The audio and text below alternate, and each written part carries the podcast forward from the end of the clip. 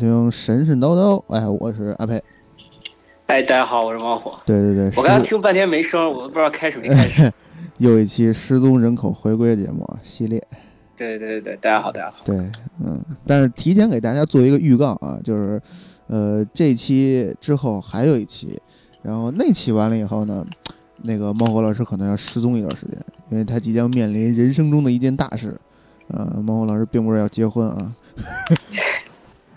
嗯 嗯，但是这两期节目放出去，不知道啥时候，说不定这两期节目放回去，这我的考试考完了。哎，对，也没准儿，不好说。嗯，对，我记得上一期节目，先做一期节目是太是是哪期节目来着？我记得录完之后过了巨久才上。对，对，因为当时手头压的节目也比较多。对，所以说谁知道，到时候看。嗯，反正大家期待吧。对啊，嗯。那咱们就书书归正题啊，这个这期节目咱们可以聊到哪个哪哪位哪位上古帝君了？对，这期节目之前不是聊的太昊跟少昊吗？对，嗯，然后之前我也前面就说过，其实这这一段时间的主要的主线剧情还是皇帝跟炎帝，所以说我之前提到那个讲给大家讲太昊少昊，主要是因为。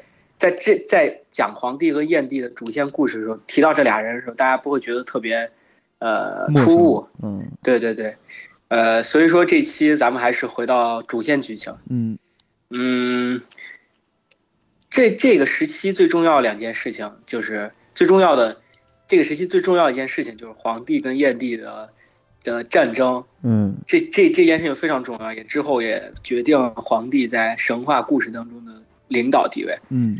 嗯，这些这个战争到底是真的，真的就是历史上真的部落之间的战争，或者说一个文化最终文化走向主导地位的一个现象呢？还是仅仅就是一个故事？反正现在没有定论，不好说。但总之，对对对。但是在这之前，我虽然说大家已经非常熟，但是我觉得我还是需要跟大家讲一讲燕帝和黄帝的神话。嗯，呃，这期的话，我准备先讲燕帝。嗯。嗯，他的故事相对比较，嗯，比较少一些啊，他比较少。嗯，对对对，你之前我，我之前都好说过好多回，这这个神的故事少，那个神的故事少，主要就是因为皇帝太多了，后来占据了对占据了领导地位之后，他的故事有非常大的发展和演化，嗯，所以导致了，就是其实这些神的上古神话都非常的少。嗯，记录都非常的少，而且有很大一部分记录并不是，并不是典籍还在，而是比如说，比如说在在典籍 A 里有一个人引了一本书，引了一本书 B，然后引了他的一些内容，但是 B 这本书其实早已经早早已经没了，那然后只不过就这句话因为这个人的引引或者注而留了下来。对，就是大部分都是这样一种状态，所以说，所以所以其实并不是说故事少，而是好多都失传了。对对对，失传的非常多。对对，并且，呃，上古神话本身就比较，就是不管是在各个神话当中的相对早期的神话，或者说原教旨嗯主义的神话，都相对比较稀少一些。啊，嗯，关于燕帝呢，燕帝就是一个，嗯。相对来说，被我先讲他的故事吧。讲完之后，大家就能明白燕帝是处于什么样一个状态。嗯，呃，首先我们，我我之前就上前面的节目就说过，燕帝是太阳神。嗯嗯，在那个《白虎空翼》里面就有这么一个记载，就说是燕帝教人种粮食，然后呃，据说是就是在当时人就是人都是吃肉的，吃野兽的。嗯，但是野兽的那个数量不够了。所以说，燕帝就教给了大家种粮食，第一次粮食危机。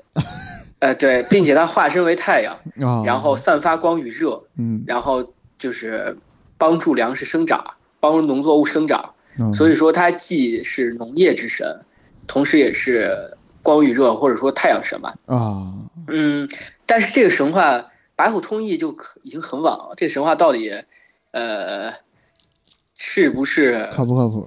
靠不靠谱？其实我对此持有怀疑态度，因为中国种种植农作物的历史非常的悠久。河姆渡那会儿都是，我记得河姆渡应该是旧时期吧？可能如果我记错了，大家抱歉，我记不太清了。嗯，河姆渡的时期都已经有了就是早期的稻稻作物的种植。啊，所以说那个这个到底人那个时候人到底是不是天天吃动物，肯定不太可能，我觉得不太可能。嗯呃，所以说燕帝作为农业之神，或者作为我觉得他下一个神话记载会比较靠谱一些，因为他他同时也是医药之神。这个我们小时候已经很就是我们小时候已经提到听到过很多次，就神农尝百草。那对嗯，燕帝之我是药神，对，关于神农尝百草这个记录，在《华南子·修物篇》里面记，就是说，呃，神农尝百草之滋味，一日七十而遇毒，就是说他尝百草的时候，一天遇到了七十次中中毒了七十次，然后，嗯，《搜神记》里面也说过，说神农有一个东西叫赭鞭，他用赭鞭抽这个就是百草的时候，可以化解它中间里面的毒性。嗯。嗯，就是所以说，我不知道这个是燕地的神职或者说它的记载是不是根据医就是医药这个后来才发展成了种就是作物的种植。嗯但是做关于作物种植的神话其实有有好多嘛，挺有意思的。周书里面就就有记录，说是，呃，燕地是怎么样种粮食的？说是当时就是燕地呼唤，就是就是天上降那个各种粮食的种子，嗯然后他把这些种子收集起来之后，然后种百草，那就是所谓的岁耕而种植，就是就是天上下各种各样的植物种子。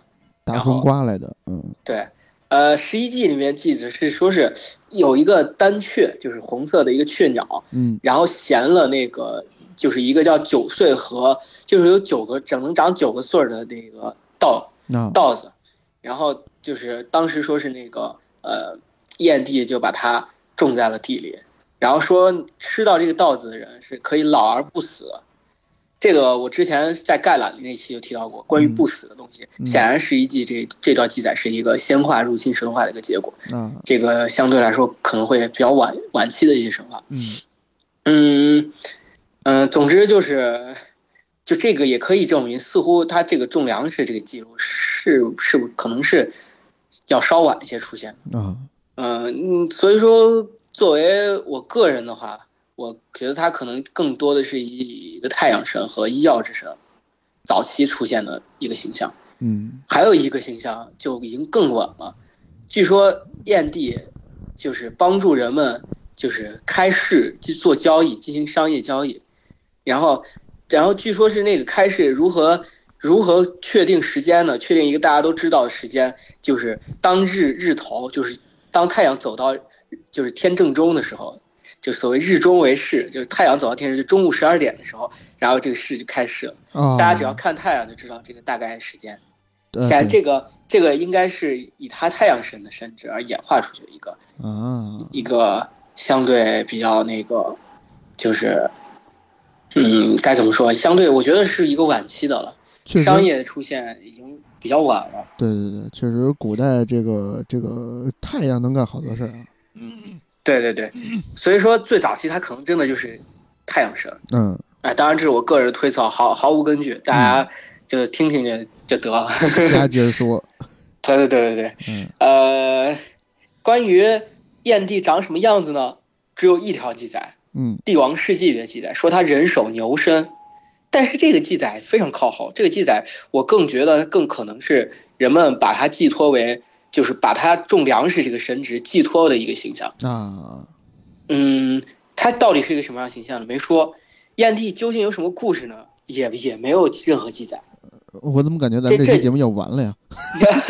啊，这期节目啊到此结束了，谢谢大家收听。对对，嗯对，但是所以说我之前就提到过，我之前提了一句，但是我就说先把他的故事讲完，嗯大家就知道我刚刚要提的是什么，就是大家发现燕帝都是以一个非人格化的一个概念所出现，啊，这就是典型的一个，呃，也不能说典型吧，应该是怎么说呢？就是他又是一个集万千这个世这个氏族呃人士的功那个功劳呃于一身的。倒倒不是，我不是想这么说，我的意思说是，他故事性非常弱。我我感觉啊，有一种可能，就是因为他在跟皇帝的，就是所谓的燕帝所代表的那个文化，嗯跟在跟皇帝所代表的那个文化，就是就是就是也不能说燕地所代表的话，就是应该是相信燕地文化的这一支人和嗯相信皇帝文化这一支人在在争夺的过程当中，皇帝因为皇帝占了上风，所以说很多燕地的故事被抹除或者被附会到皇帝身上，啊，有这么一种可能。就是因为他显然是一个，他已经在历史的记载中，在在那个变成了一种非人格化的一种概念的形象出现。嗯呃，当然我我们知道早期的神话，早期的神话都是以一种非人格化，就如果大家看弗雷泽金枝就可以知道，最早最早的那种神话都是以一种非人格的形象出现。嗯然后而能控制神话力量都是一些巫师和祭司。当这些祭司发现自己控制不了，比如说我我我我进行了一个祈雨仪式，结果雨没下下来，我发现我其实自己控制不了，那我这时候恐慌的祭司跟巫师就会把这种自然力量演化为一个人格形象，嗯，这就是他下一步进行演化。嗯，但是燕帝到底是处于他这个神话到底是处于第一阶段呢，还是处于第二阶段之后被被强行的在后期被强行的，就是抹除作为一个抹除的情况出现呢？我更倾向于第二种，因为因为燕帝的神话，嗯，因为燕地的神话，我我我我如果我在之后会提到，就是跟南方的一些文化的关系会比较深一些。嗯嗯，这些南方的文化显然发展到一个相对比较高级的一个状态。嗯嗯嗯，那么如果同等的，就我之前也提到过，就是嗯，讲太昊跟少昊那期节目就提到过，就是那个太呃南方的良渚文化，嗯良渚文化是不是一个代表文化？呃，良渚文化的发展显然跟当与它比较接近，在同一时期的，呃，就是中原的仰韶文化来说，他们俩的文化的发展的水平是比较接近的，嗯不存在哪个哪个更发达或者哪个更那啥。嗯那同样，为什么皇帝都是一个具有人格状态的神话形象，但是燕帝变成了个概念？对，这个其实其实不用引经据典说那么多，就是既然被称为炎黄子孙，那最起码两个人应该达到一个同一水平线。对对对为什么黄有那么多故事，炎帝却没有，对吧？对对对，嗯显然这是一个阴谋论的说法。呃，但是炎炎帝虽然他的故事比较少，但是他的儿子孙儿女的故事比较多。嗯据说他有个孙子叫伯陵，嗯伯陵这个人呢有三个儿子，有一个儿子叫鼓，就是敲的那个鼓；嗯有一个儿子叫延，嗯呃，那个字儿是延长的那个延；啊，还有一个儿子叫义。义，然后鼓鼓这个人呢发明了钟这个乐器，嗯 然后延和义发明了剑靶。哦嗯，关于炎帝的炎帝的子孙啊，这个柏陵算是一个比较呃小小的一个分支的吧。燕燕帝其实有好多非常有名的子孙，嗯。就比如说火神祝融和水神共工都是炎帝的啊。子孙。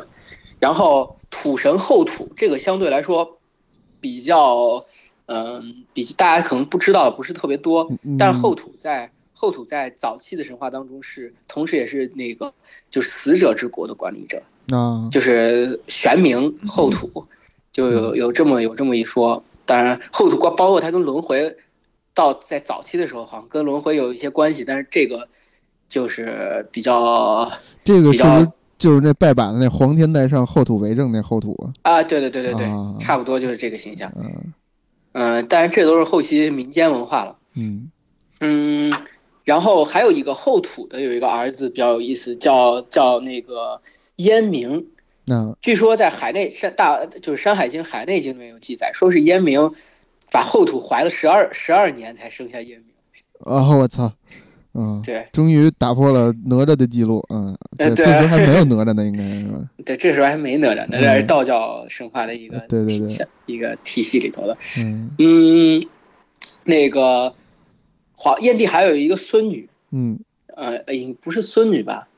燕帝的小女儿。那嗯，就这么这么说，说燕帝的妓女，她没有名字，嗯就是这个季是季节的季，其实就是少女的意思，就是呃第三个第三个女儿吧。嗯嗯嗯然后嗯，就是就这个她的这个她的女儿呢没有名字，据说是呃她的神话跟另外一个道教神话有关系，就是赤松子升仙神话。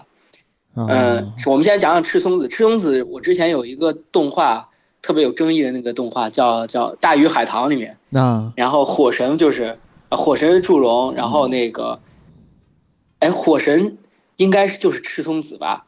对，火神我我记不太清了，抱歉，因为因为那个动画我没看过。对我也没我记得当时有一个有一个形象出现，就是赤松子，呃，赤松子这个形象对，应该是水神，对，火神是祝融，水神是赤松子，不是公公吗？嗯，对，所以说其实我我也很疑惑，他究竟为什么选赤松子这个形象？啊，实际上，赤松子确实跟水有些关系，啊在历在记载当中，他是他是掌雨之官，嗯，就是掌管雨的一个、哦一个神官。但是我很奇怪，他为啥不选共工？对，对，然后据说赤松子喜欢服用一种叫水玉的丹药，嗯嗯，然后在服服用到后期呢，它可以就是入火自烧，就是他他可以跳到火里头，然后然后把自己烧掉之后就升升仙了，啊，就升为仙人。嗯，这个记载很有意思，就是这个入火自烧这个记载呢，很可能是古代火葬的一种表现。哦，呃，关于早年的一些火葬，火葬并不是，并不是，现代的呃这个呃，当然肯定不是现代，就是有很多，其实宋朝就比较比较流行火葬，但是其实火葬的历史非常之悠久，啊，就是中国历史上并不是只有土葬，啊火葬尤其是在一些甘肃和青海那个地区，在新石器的时候，齐家文化就有火葬传统。能呃，然后呃，在后期的时候呢，羌族也有火，葬的传统。嗯对，羌族神话里面有一个有一个叫燃比娃盗火，嗯，就是讲的是有点像普罗米修斯的故事。然后呃，在后来，所以说他们有强烈的火崇拜。然后羌族本身就是一个火崇拜非常严、非非常盛行的一个民族，嗯所以说他们在死后会进行火葬。嗯还有一种说法呢，就说是甘青地区的那个火葬传统，应该是从古代印欧民族那块儿过来的，就是所谓的雅利安人，或者我之前也提到过多次的古代印欧民族。因为因为甘青地区的齐家文化是跟那个呃，就是那个罗布泊的那块儿那个小河墓地、小河文化嗯是时代是比较接近的。小河墓地就是咱们大家去搜一下，特别有名的那个小河公主出了木乃伊的那个。嗯然后，呃，小河公主、小河文化呢，就是一个典型的，也不能说典型啊，但是是一个极具古代印欧文化特征的一个文化。嗯所以说这在这中间有没有关系呢？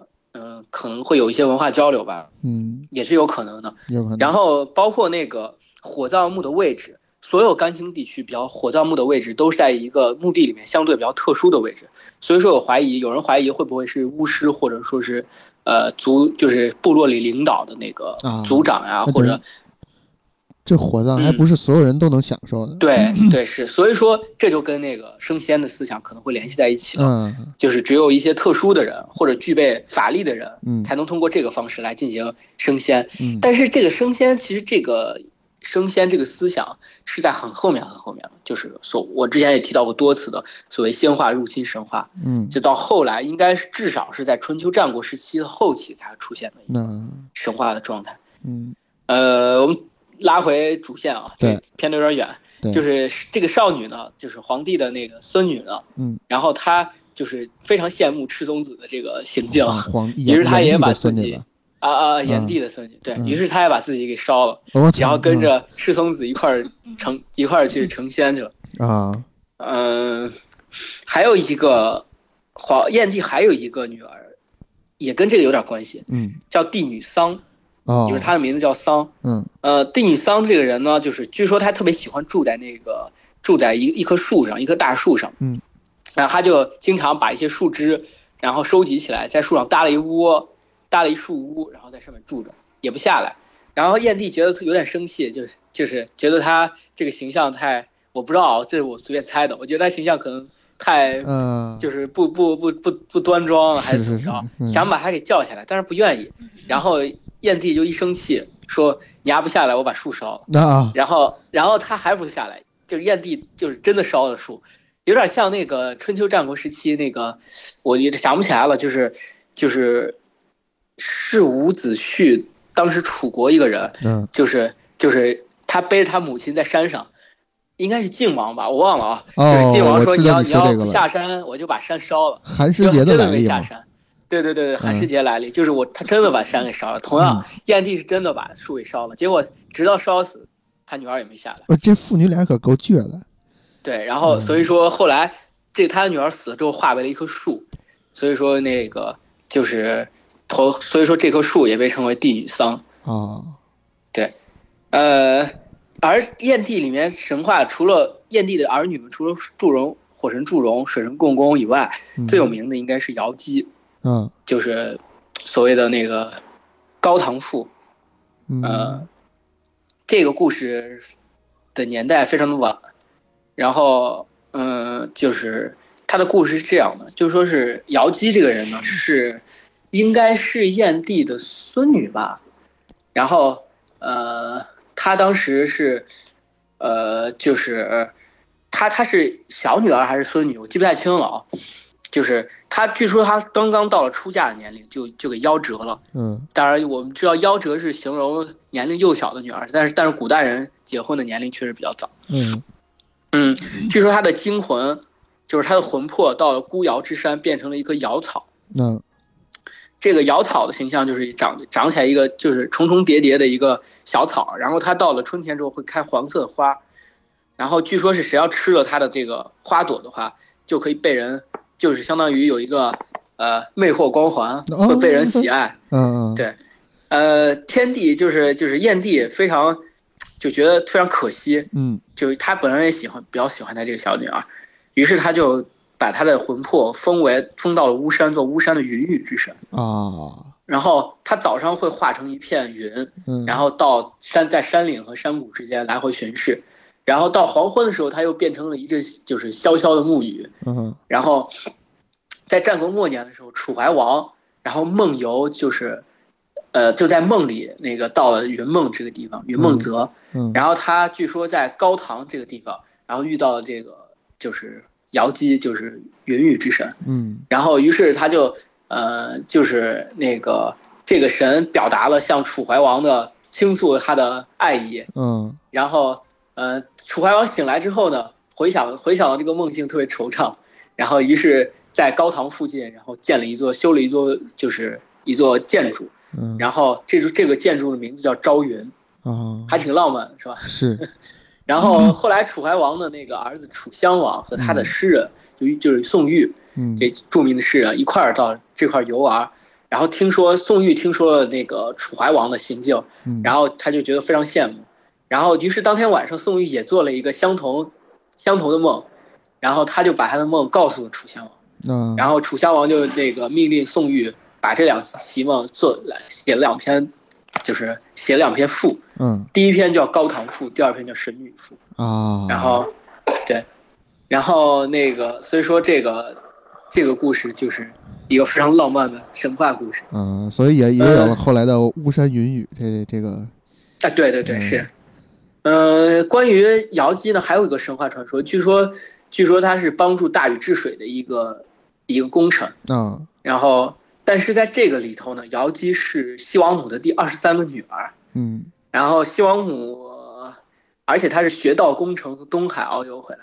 然后啊这个神话显然就是一个神仙，就是所谓的仙仙的一个神话故事。嗯，就是那就你呃说那个仙话入侵神话那种东西，对，当时他当时在巫山这个地方，呃就是住着，然后大禹就被被又被称为云华夫人。嗯然后大禹在当时治水的时候，请他来帮忙，于是他教了大禹一些招神测鬼的一些法术，嗯，然后又把他的属神，就这几个属神，就狂张、呃鱼鱼、黄魔、大羿，然后乙辰、铜绿这些他的属神去帮助大禹治水。啊然后后来那个，嗯，大禹就是治水成功之后呢，跑到山上向那个云华夫人道谢，结果他站在高崖上正在看的时候，那个就是瑶姬突然化为石头，然后忽然又化作青云，又化作雨，然后嗯、呃还还在云雨中还有游龙就是飞翔，嗯。然后嗯，于是那个就是他就他就向那个铜绿请教，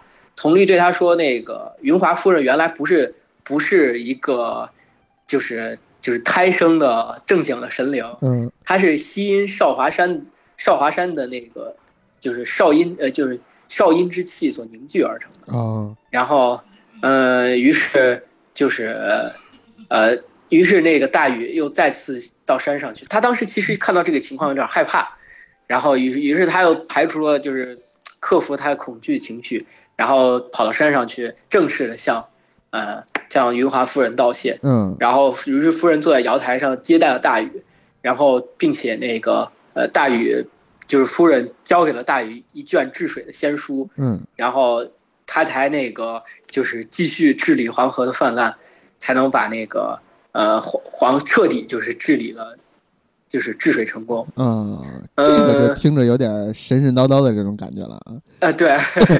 然后，而且他他那个，因为不是瑶姬帮助大禹治水嘛，然后嗯又在那个巫山那块儿，所以说那个就是呃，关于关于三峡就有很多关于在三峡那个地方就有很多关于瑶姬的各种民间传说，啊，在这儿就不多说了。但是三峡现在也完蛋了啊嗯，也啥没了，呃，该淹的都淹了。注注意言辞，注意，请这位同学注意言辞。嗯然后，嗯，总之这个关于三峡的故事，我觉得还还挺浪漫的。嗯，就是尤其是楚怀王的那个故事，对，神女赋和高唐赋，大家可以大家可以翻出来那两个对对也非常华丽。嗯宋玉写东西本身就是以华丽为主的。嗯嗯，就是关于燕地的神话体系呢，其实讲到这儿，嗯啊，不过讲到这儿可能大家也没什么感觉啊，我就给大家说一说。嗯，对，呃，燕燕地的神话体系有一个非常显著的特征，嗯，非常显著，就是自然崇拜。那你看，就是比如他的小女儿瑶姬，啊、她可以化成草，化成云和雨，嗯。然后她的那个就是，呃，本身她也掌握着就是医药呀，嗯，呃，种植啊，他太阳能变成啊太阳。嗯。啊、对这种形象出现，嗯。然后，嗯，包括那个就是。在关于燕地神话体系当中，《诗经》里面有有一段记载，嗯。就是《诗经·大雅·松高》里面有一段记载，就是松高为月，灵极于天，为丘降神，生府极深，为周之汉，四国于藩，四方于宣。这个意思呢？这个意思呢，就是大概意思就是，松高这个这个地方，这它是一个一座山，嗯，就这个山巨高，就巨高达天庭。啊，然后在这个山上降下两个神，叫叫辅和申这两个神。嗯然后这这两个神来，就是维持着周的，就是四方，呃，就是包括周围的一些鬼方、风方这些地方，嗯。嗯，就大概是这个意思，就是嗯，而这个辅和申呢，在呃考据当中被认为是燕帝的子孙，但是这个考据的过程我就不详细不详说了啊，嗯。就是总之你大概又看到一个东西，就是高山崇拜。嗯，对，呃，燕帝神的另外一个特征就是，就是所谓的祖先神，也就是所谓的，呃，应该说是祖先崇拜和神的崇拜是是混同的。嗯就是很多燕帝的子孙，呃，我们看到似乎并不是纯粹的神，就比如说他的孙子伯陵发明了钟钟的那个儿子鼓，然后包包括他所谓的这些瑶姬啊什么的，嗯嗯，好像不是一个高高在上的神的形象，然后，嗯，所以这两点就比较接近于原始神话的特征：嗯祖先崇拜和自然崇拜。嗯嗯，并且燕地并没有过多的说他的一些呃神话，比如说某某些神代表具体代表哪些神官呀，然后哪里谁管理着什么地方呀，或者谁掌握着什么神职呀，很少提到。嗯，呃，当然这可能跟神话的仪式有关系啊。对但是如果大家对黄帝神话有所了解的话，就知道黄帝神话谁管谁，谁什么管谁，谁管啥的，谁管啥的，都交代的非常清楚，嗯，就是一个小政府的一个样子。是，但是在燕地里面似乎提到过很少，嗯。呃，更多是提到他的子女后代所经历的一些故事。嗯。嗯，所以说这个地方就有很有意思了，就是关于燕地的神话当中，人和神是互互相就互相连通的状态是非常常见的。嗯就比如说，呃，《山海经·大荒西经》里面有记载，就有记载这么一个地方叫护人之国。据说这个护人之国的国王就是互相的互，嗯人人就是人类的人。据说护人之国的国王叫灵气，灵嗯气这个人呢，他可以能上就上下于天，嗯就是他可以在沟通天和地。啊，呃是灵媒，嗯对对对，之前在讲伏羲和女娲的神话当中，我也提到过，在古代的情况下，一些巫师和一些半神嗯是可以从人间到达神界的。啊嗯，灵气就是这种一个人。嗯呃，在燕地的神话当中，有很多类似于这样的，包括我之前提到过的妓女，就是她的少女，她的女儿嗯可以在服食了仙药之后，可以呃入火自烧。嗯这个很有意思。按理来说，他作为神的子女，他应该下来就是神，对啊她不存在用通过什么手段来到达天，他应该是想来就来，想走就走那种状态。嗯但是他得通过一些手段才能升仙。嗯那么他到底是一个仙的形象呢，还是一个人的形象呢？好像也很模糊的，并没有说是给他一个具体，他就是神或者他就是人，只是提到过这么一个状态。嗯所以，嗯，燕地神话这个特征，祖先神和天神混同的这个形象就比较明显了。嗯嗯，关于这一点，就是我们必须要提到燕地的，到底是谁在信仰燕帝？哪一波人在信仰？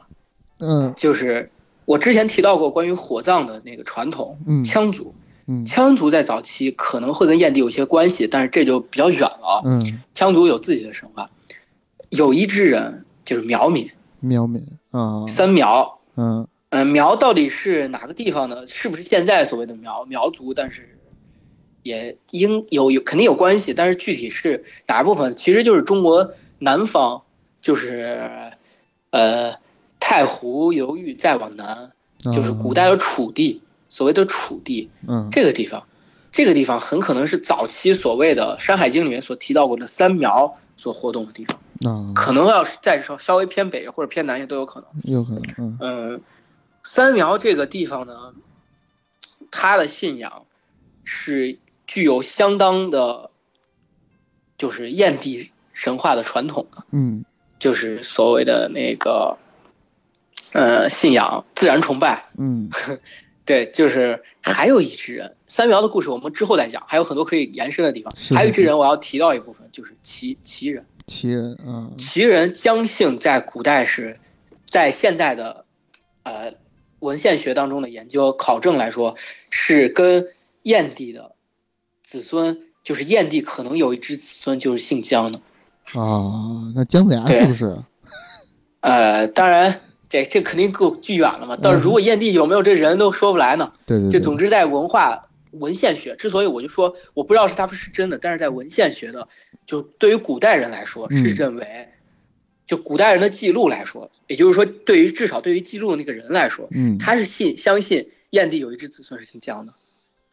那么，那么这个反过来推的话，那么燕帝就是，这是假如说燕帝就就不是个真人，他就算一个神话来说，嗯那么楚就是齐地齐国的人是信仰，是跟燕地的信仰是有关系的。嗯当然，呃，上期节目有提到过，他的主要信仰山崇拜、海崇拜是从是从那个少昊那来的，少昊那边来的。嗯但少昊本身就和燕地的文化有非常深重的关系。嗯嗯，关于山崇拜到底是从哪儿来的，是很很甚至有可能少昊的信仰里面的山崇拜就是从燕地信仰的文化当中来的。嗯嗯，包括我们提到过有很多，就比如说，呃，我之之后要提到的一个东西，就是嗯有剧透警告啊，但是也没办法，必须得提到，因为我们知道这这些神话，黄帝、燕帝、颛顼、嗯少昊、太昊这些神话当中是千丝万缕的联系。嗯我之后提到要讲到的一个重大事件，大事件，漫威大事件，就是就是那个呃，除除了燕帝和黄帝的逐逐就是逐鹿之战以外，嗯。有一个重大事件，就是那个嗯绝地天通，啊。作为作为中央天地的颛顼，嗯。绝地天通嗯。就是这个绝地天通的意思，之前也提到过，就是把人和神的通路给绝隔绝开了。对嗯。那么这是起因是什么呢？就是因为《尚书旅行》里面有记载，就说是因为苗民滥用刑罚，然后大家就老给老到天上去，就是这些巫师跟族长老跑天上去投诉，啊，然后嗯然后那个颛顼觉得，我去这有点太烦了，怎么天天都有人来？嗯于是他派了他的两个儿子重和离，把天和地隔绝开了。啊从此之后，这些巫师和族就是各各族的族长再也不能到天上去了，嗯也不能跟天沟通了，嗯是这么一个原因。那么，那么苗民本身就是就是这个地这个事情是，就是起源地是在三苗地区，嗯也就是说，三苗地区有着深重的天与人就是互相沟通的传统。嗯呃，我们之前又又之前提到过的《大荒西经》里面的护人治国，其实护护人这个这个词语本身就有暗示，就是就是跟天互相沟通的这个这个意意思在里头。嗯嗯，包括那个《国语·楚语》里面有所记载，就是“即少昊之衰也，久离乱德，民神杂糅，不可方物。”少昊之衰是什么意思？就是这个事情，当然这个是是发展到很后面了，就是可能是后面三四期节目里我还我才会提到的事情，就是就是皇帝争跟把燕帝干掉之后呢，少昊不是被罚罚到，也不能说罚不能说罚吧，发配也好像也不太对，就总之给他任命了这个到西方去做天帝的这个官职。嗯，但是你也知道，把他给搞到他他势力范围之外了，所以说这就是所谓的少昊之衰。然后九九黎呢？九黎的是什么意思？九黎就是那个，就是那个，呃，我我要说什么来着？突然给话在嘴边上，突然给忘了。九离九黎就是那个那个那个谁，呃，哎呀，我去惊了，嗯。呃，蚩尤，对，啊。九离就是蚩尤，啊，话就在嘴边上，突然是是。脑脑子嘴瓢了。对对，就是蚩尤，就是蚩尤所谓的蚩尤叛乱，嗯。然后在民神杂糅呢，这个也就又提到我刚才说的，就是民和就是人和神，它的区别是不是那么大的？嗯。但是在颛顼是皇帝一系的神，但是在颛顼看来，显然这是不可取的。对，也就是说，皇帝的神话所体现的是秩序性，啊。是是嗯，该怎么说是阶级，是秩序。所以人和神是有嗯，啊你说。所以他的故事里边就是有一有一种类似于小政府那种，呃，每个人有不同的对对职责那对对对那那种设定，对，而且燕地呢，燕地有点像，该怎么说，没那么明确，它就更接近于上古神话的一个状态。嗯，但是有有有这么一种可能啊，我提到我我我不是我不是提到，就是有这么一种可能，就是因为燕帝的神话还没有发展到这么一种状态，还没发往后发展就已经没落，嗯就是。但是当然，燕帝的神话要比少昊跟太昊还要更接往前走一步，就是少昊跟太昊就更惨了。少昊跟太昊，甚至你看太昊在后期几乎没有任何记载，是，也只有几条。嗯燕地好歹虽然没有记载，但是它作为一个概念的神出现嗯在在神话当中还是占据有重要的地位。嗯但是太昊呢，太昊已经连神职是啥都没了，嗯对，这就更惨了。对，然后，嗯、关于这个东西呢，关于燕地的神话，其实到底它是一个就是真的历史还是神话？我我可能更接近，我我更相信它是神话故事。嗯。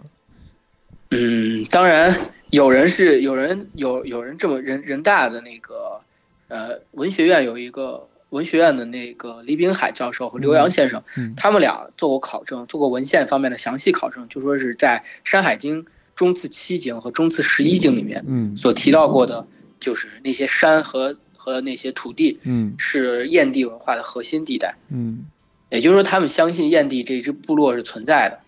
但是话又说回来，到底燕地是，呃，燕地这个相信燕地文化这支部落存不存在？肯定是存在的。嗯，但是燕地这个人到底存不存在？就不好说了，嗯，确实不好说。嗯呃，但是我们我们所提到过的，就说是具体的这支部落存不存在啊？比如说，我们就把燕地作为一个主神崇拜，嗯呃，有具体的各种，就是所谓的，就是仪式啊什么的，到底存不存在？这个我不知道。嗯但是三苗，三苗绝对是以燕地的文化为主的，甚至在三苗这个土地上所之后延续的文化的状态，比如说楚国，嗯楚国我们看楚国的官职的名称，楚国的文化，楚国的文学作品，嗯。呃，包括屈原那一系列的文学作品，嗯。都带有强烈的跟中原的文化不一样的状态，是，就是这个原因，嗯。就是因为他的文化本身就跟中原文化是有区别的。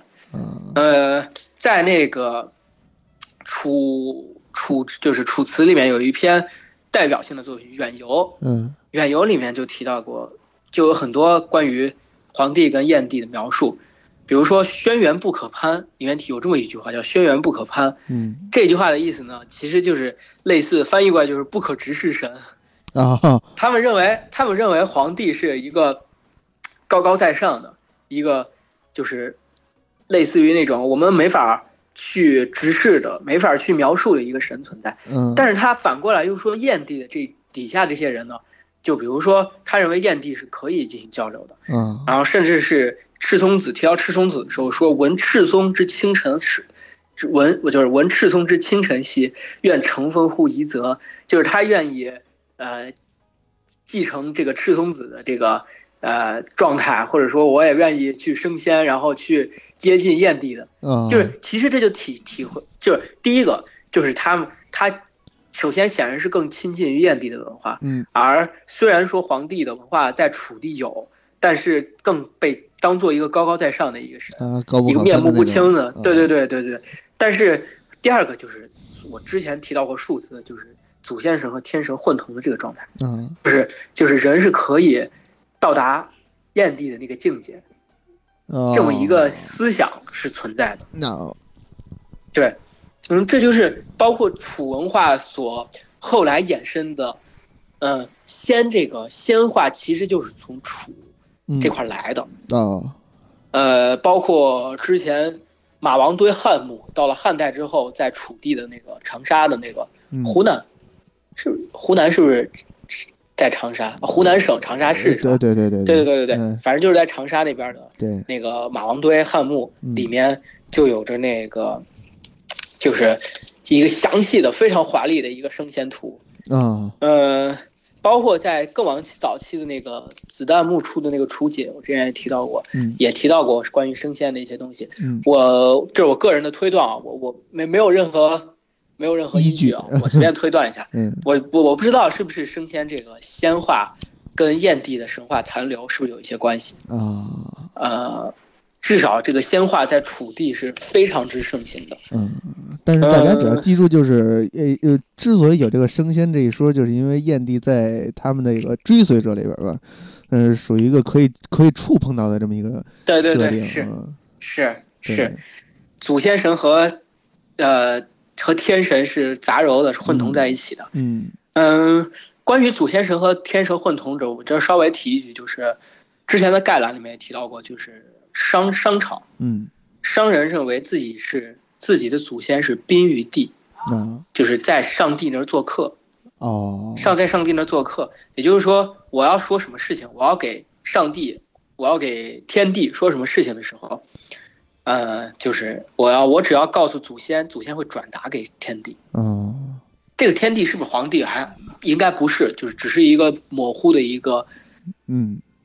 上帝主的一个形象，但是不是皇帝也有可能吧？就具体 对具体呃我没做过考证，嗯但是好多人认为皇帝在神话当中占据主导地位是在春秋战国时期，嗯而这之后我讲皇帝的时候会详细的说明。嗯嗯，就是所谓的宾于帝，而商朝的神话呢，商朝的神话，商朝是相信帝俊这一系列神话，啊帝俊、帝喾和祖先灵，嗯就是这个神话这一系列的神话，并没有把皇皇帝当做一个主神来崇拜，嗯而帝俊的神话反而更接近于燕帝体系啊啊。当然有没有关系？关系很远很远了，但是。嗯但是总的来说，燕帝给我我如果非要说是把燕帝神话有一个总结，它到底是一个什么样的特点呢？嗯。就是就是人可以跟神沟通，嗯。这是它最显著的一个特点。嗯。就是在这个特点呢，在颛顼的神话，颛顼就是是皇帝侄子，嗯。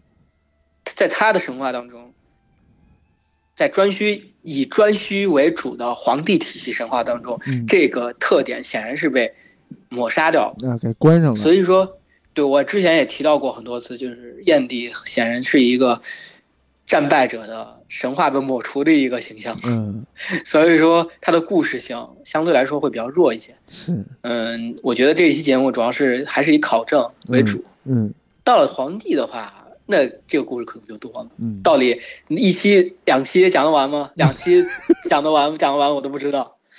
呃，捡主要的，然后嗯对对对，然后我之前我稍微提一句别的东西，就是，呃，关于皇帝的神话的考证是非常之丰富和互相矛盾的。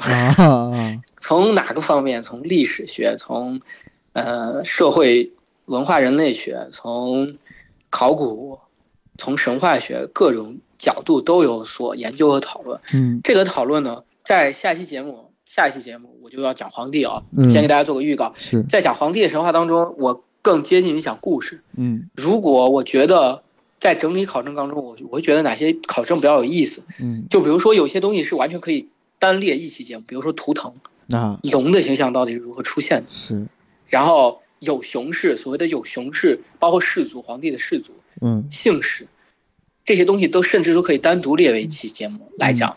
到时候如果我觉得有哪个概念，大家如果想对哪个概念比较感兴趣，比如说这种概念性，比如说图腾呀，嗯比如我刚才提到的所谓的有熊市，到底有熊市还是有能市，这个到底是哪个什么意思？那然后，呃，这些东西轩辕，轩辕又是怎么来的？轩辕是又是什么意思嗯？就这些东西，如果大家感兴趣的话，可以在评论区提提一嘴。如果有人提的多的话，我可以考虑单列做一期节目，因为这个，我去，这个不是，主要是我不太想做这期节目要考证要看的东西太多了，我有点懒。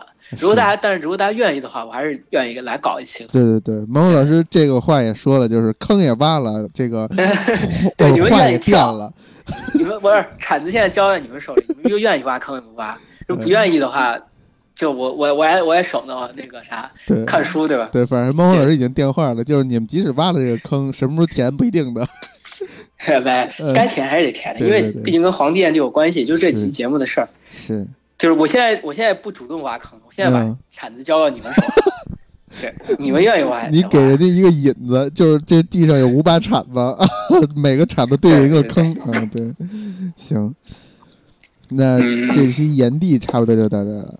对，对，哎，这个居然打破了神神叨叨这个节目啊！是是的。哎，对，我补充一句，就是我操啊！就是我之前提到过好多次，就是它是嗯，但是没专门说，就燕地就是南方的天地，啊，这个也提到过。南苗三苗不就在南方吗？嗯，对对对，对对对。嗯，这个就 上期说的太昊是东方天地，呃，是西方天地对地，呃，少昊是西方天地，啊对太昊是东方天地，他他他兄弟太昊是东方天地，嗯。然后马上燕地是南方天地，马上就要讲到中央天地了不是讲马上讲到北方天地，啊，对，北方天地，就是皇帝把他们都战胜之后才搞才成中央天地。嗯，好，对那谢谢大家，哎，谢谢大家。哎，再见。